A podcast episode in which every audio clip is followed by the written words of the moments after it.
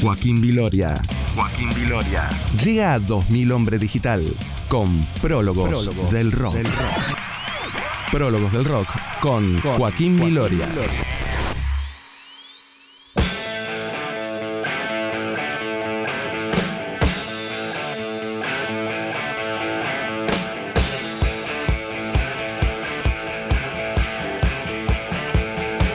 Bueno, creo que todos sabemos qué banda estamos escuchando, ¿no? No, a ver. Estamos a ver. escuchando ACDC, eh, la canción Giving a Dog a Bone, porque se cumplen 41 años del lanzamiento del disco Black in Back, el famoso Black in Back, ya vamos a ver la importancia que tuvo en la historia, eh, lanzado el 25 de julio de 1980, que tiene, debe ser el disco con más energía de la historia, podríamos decir un poco, ¿no? Tremendo. Que no, acá me discuten, pero mira, escuchá, subí un poco.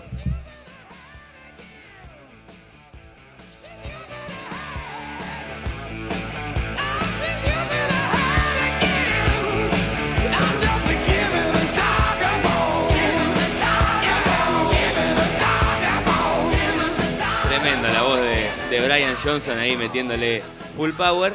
Pero para contar la historia de este disco tenemos que arrancar con una tragedia y retomar un poco eh, un prólogo del rock pasado, que es eh, por la muerte de Bon Scott. Sí. Eh, luego de grabar Highway to Hell, bueno, ya contamos acá la historia de cómo se dio el fallecimiento. Y este disco nace justamente en el sepelio de Bon Scott. La banda estaba deprimida, fue un, fue un sepelio muy familiar, había allegados y, y los miembros de la banda. Y el padre de Bon Scott, Chick, eh, en un momento, bueno, los ve así muy deprimidos, eh, no sabían qué iban a hacer porque habían perdido a su cantante, a su estrella. Porque además era eso, no solamente era su cantante, sino que era la estrella de ACDC, era Tal cual. era el que le daba el poder, el que que jugaba con la gente, era todo eso que lo habían perdido, además de un amigo, ¿no? Y bueno, se le acerca a Chick y le dice a Malcolm Young, el guitarrista, eh, le dice, Bon lo hubiera querido que sigan, así que sigan Mm, adelante. mm.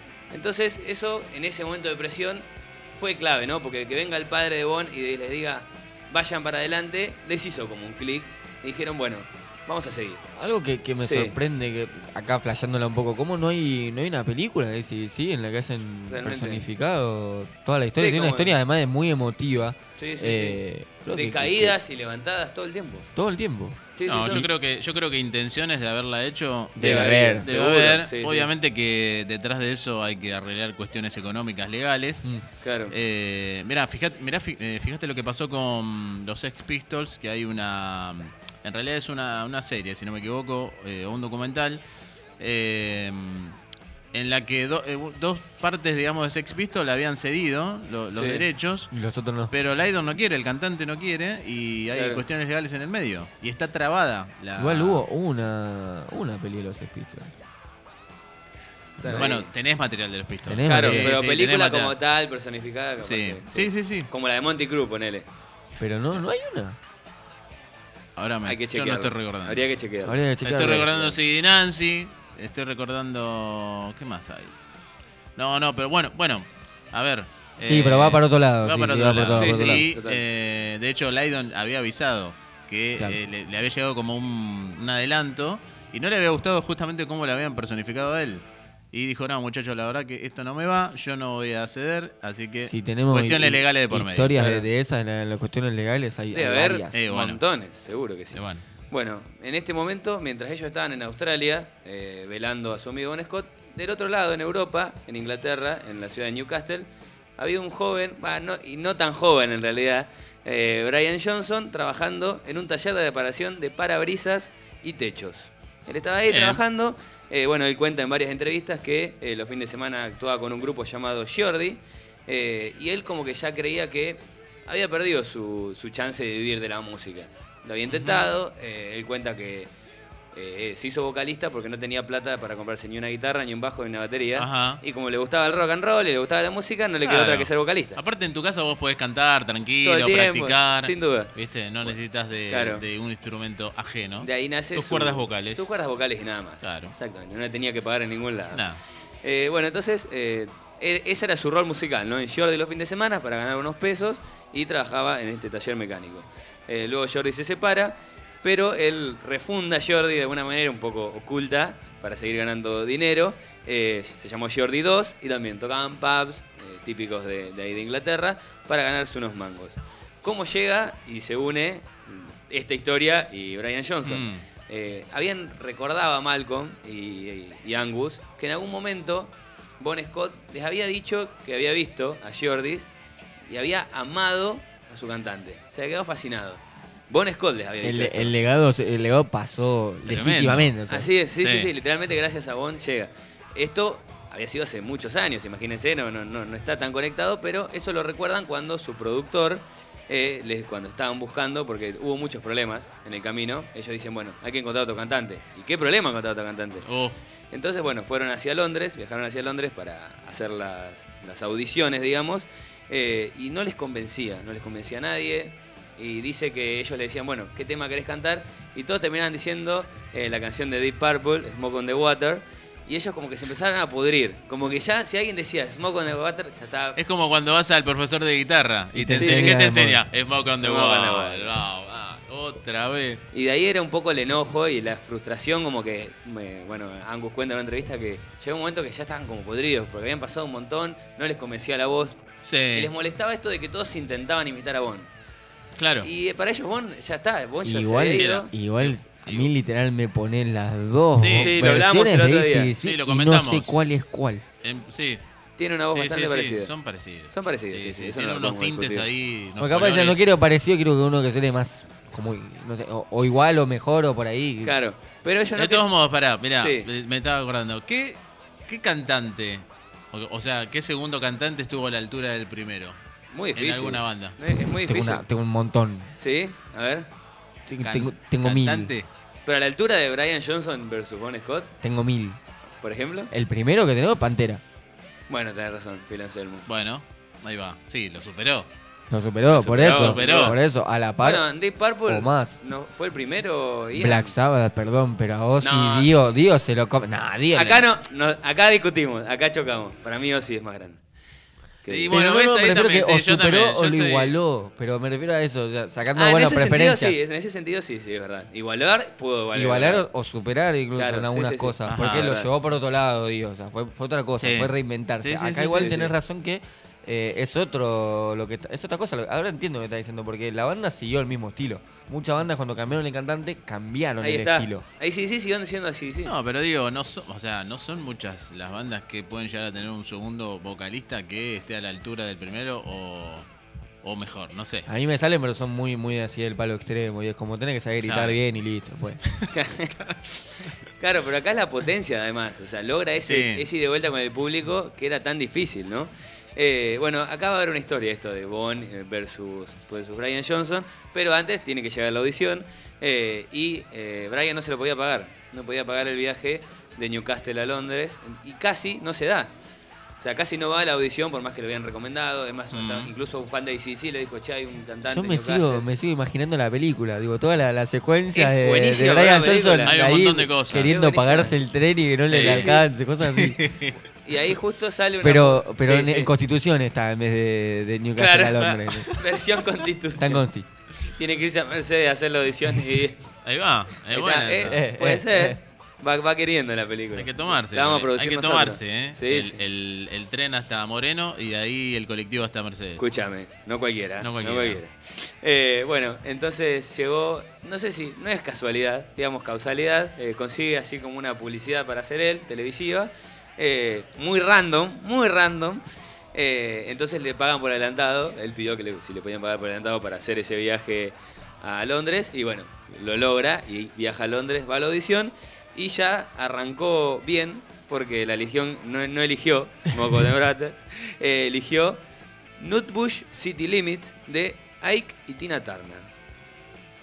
Qué grande, Brian. El chabón tiró esa y a Angus dijo, bueno, ¿Qué ya es arrancó esto? bien, ya arrancó bien porque era algo distinto, algo diferente, no fue al clásico, a Deep Purple, a Black Sabbath, sino que fue un poco por otro lado, lo busqué de otra manera y además quedaron fascinados por esa voz que estamos escuchando. Es que, es que es un montón aparte el, el- el nivel de esa voz, porque no, no entendés si es una especie de grito, si está cantando, no, no- nunca se ese- entiende esa- es. Claro, pero es una voz ronca, pero bien, ¿entendés? Pero En el bien, buen sí, sentido, sí. sí, sí. Que además es bien lírica. o Rock sea, and roll. Rock and roll.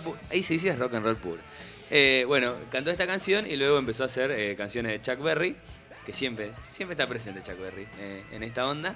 Y bueno, sin dudas no, no lo dudaron ahí los, hermanos Young, que bueno, fueron los que llevaron a cabo la- las entrevistas, más allá que está Cliff y está el resto de la banda, pero ellos eran los, los líderes absolutos. Y dijeron, va, vamos para adelante. Eh, no sabemos si después eh, Brian grabó la publicidad o no. habría La que averiguar. claro. Pero eh, habría que grabarla porque ya la habían pagado. ¿Y cuántos años pasaron ya de eso? 40. Y sí, estamos 41 años ya. Che, estoy chequeando acá Sí. lo que pedía el señor Matías Dillano con respecto a las películas sobre los Pistols. Sí. Lo más cercano que tenemos es La Suciedad y la Furia. No la vi. Sí.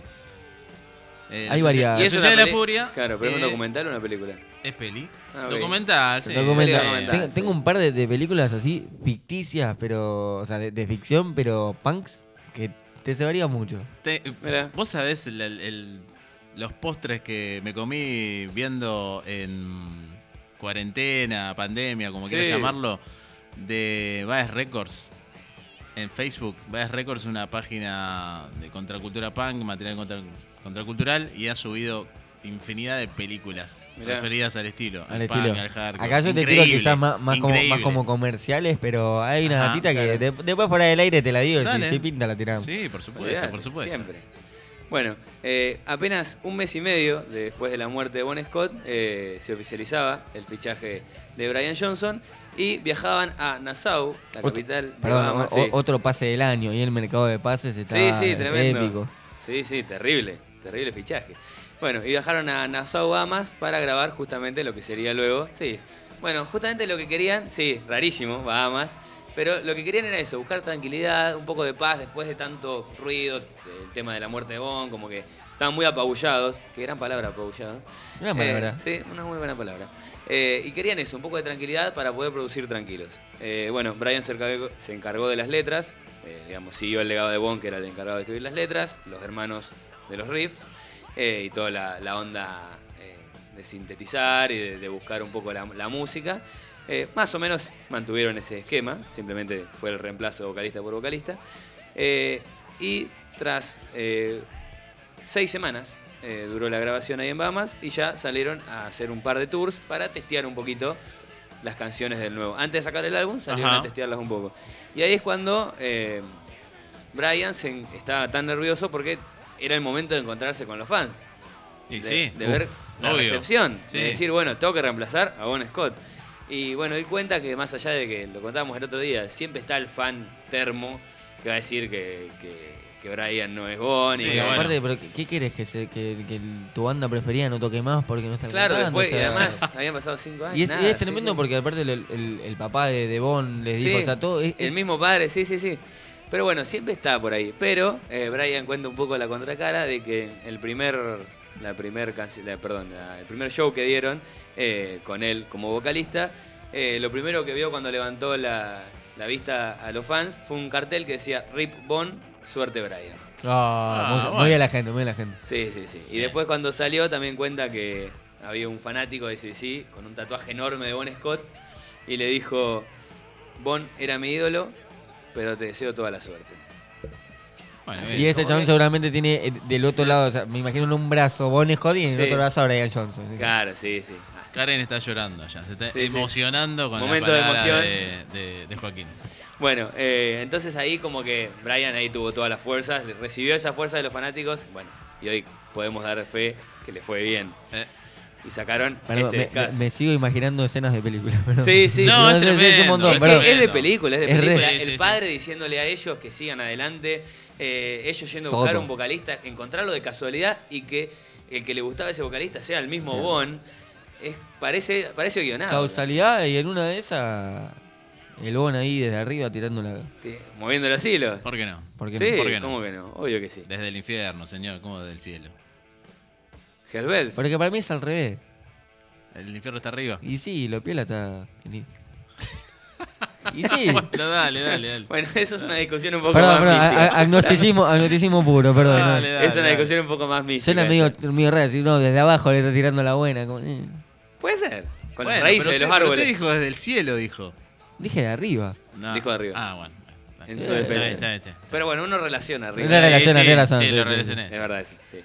Bueno, eh, el 25 de julio finalmente de 1980 se publicó Black in Back, Back in Black, perdón, lo dije al revés. Eh, Eh, cinco meses después del fallecimiento de Bon Scott, muy, muy Tremendo nivel compositivo también. Sí, sí. lindo descargo. Los Young, si querían hacían tres discos por año.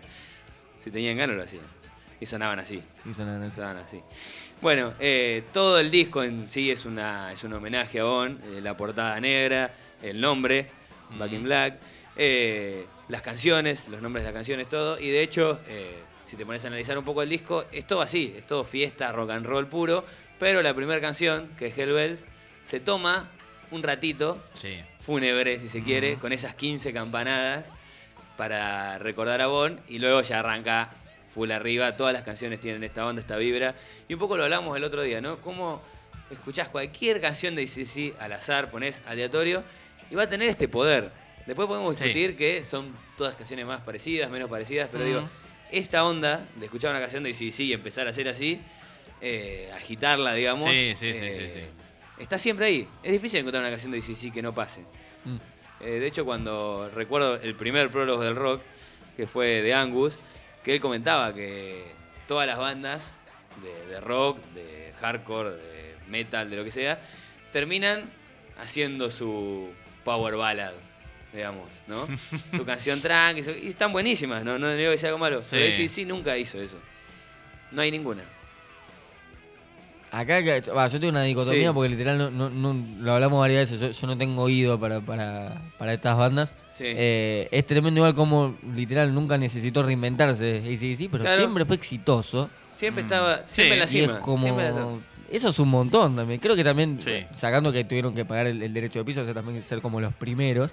Claro. Eh, hay un par de bandas que también no le podemos pedir más. A Motorhead le pasaba lo mismo. Sí, sin duda. Sí, sí, sí. sí. Pero es esa onda, es esa onda de estar siempre al Siempre top, arriba. digamos, siempre arriba. Pero este álbum es otra vez el pináculo.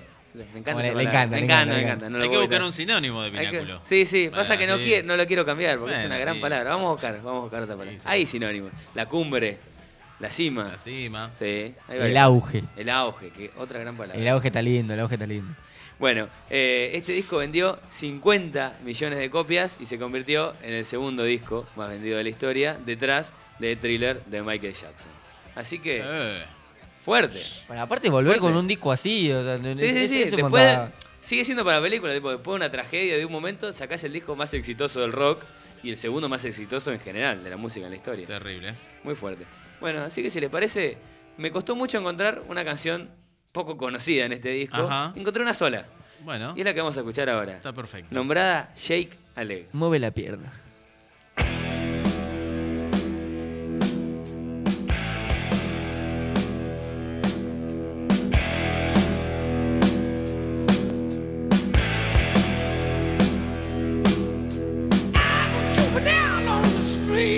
Street,